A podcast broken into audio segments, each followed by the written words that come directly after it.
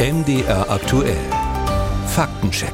Die Asyl-, Flüchtlings- und Migrationsdebatte, Sie nehmen Sie das, was Ihnen jetzt am besten gefällt, welcher Ausdruck, wird seit Wochen heftig diskutiert. Man kann den Eindruck bekommen, seit den Landtagswahlen in Bayern und Hessen ist noch mehr Dynamik reingekommen.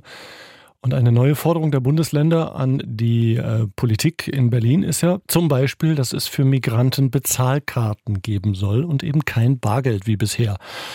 Aus diesem ist dann äh, entsprechendes Guthaben, ähm, ja, wird da drauf gebucht, so die Idee. Aber der Wittenberger Landrat Christian Thülisch, der ist da skeptisch. Da sehe ich schon praktische Hürden. Zum Beispiel ist es gar nicht so einfach möglich, für einen Asylbewerber ein Konto zu eröffnen, was ja hinter einer Geldkarte faktisch vorhanden sein muss. Da spricht die, die, sprechen die geltenden Regelungen zur Geldwäsche dagegen. Also eine Kontoeröffnung für Asylbewerber geht so einfach gar nicht in Deutschland. Da müsste Recht geändert werden. Und wir haben uns gefragt, ist das tatsächlich so? Deswegen jetzt Stefan Rank mit einem Faktencheck.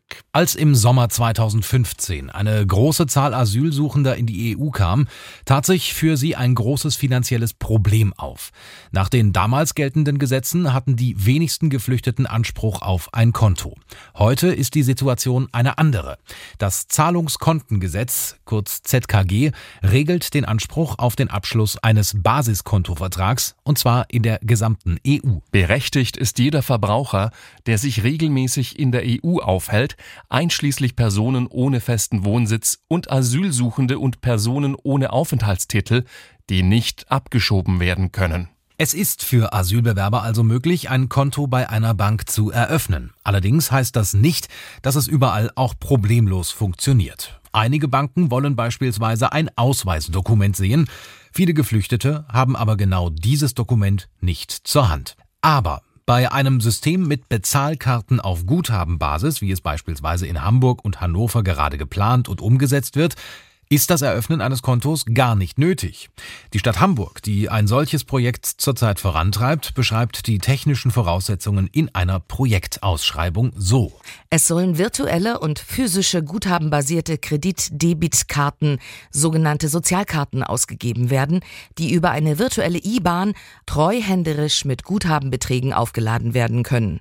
Mit der guthabenbasierten Kreditkarte soll eine Bargeldabhebung an Geldautomaten und eine bargeldlose Zahlung im Einzelhandel und im Internet ermöglicht werden. Einschränkungen bei der Nutzung will sich die Stadt Hamburg dennoch vorbehalten. Es muss möglich sein, durch berechtigte Mitarbeitende jederzeit einzelne Karten zu sperren, Sofortzahlungen vorzunehmen und wenn notwendig einzelne Branchen von der Bezahlmöglichkeit auszuschließen. Das kann beispielsweise über sogenannte Merchant Category Codes festgelegt werden. Verschiedene Branchen, zum Beispiel der Glücksspielsektor, werden so vom Finanzdienstleister einfach gesperrt.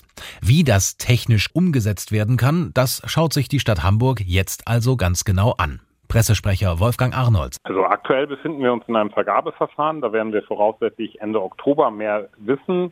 Ähm, die Ausschreibung selber, die wurde bereits weit vor der aktuellen Debatte um Anreize für Asylbewerberinnen und Asylbewerber begonnen und verfolgt in erster Linie die Ziele, die bezirklichen Zahlstellen hier in Hamburg zu entlasten. Das heißt, wir wollen eine Barauszahlung von Sozialleistungen an verschiedene Gruppen ersetzen und den Betroffenen das Verfahren vor Ort vereinfachen, sowohl für Asylbewerber als auch für Sozialhilfebezieher. Bezahlkarten sind also durchaus eine vorstellbare Variante, auch um lange Schlangen vor Ämtern in Zukunft zu vermeiden und die Mitarbeiter in den Behörden zu entlasten.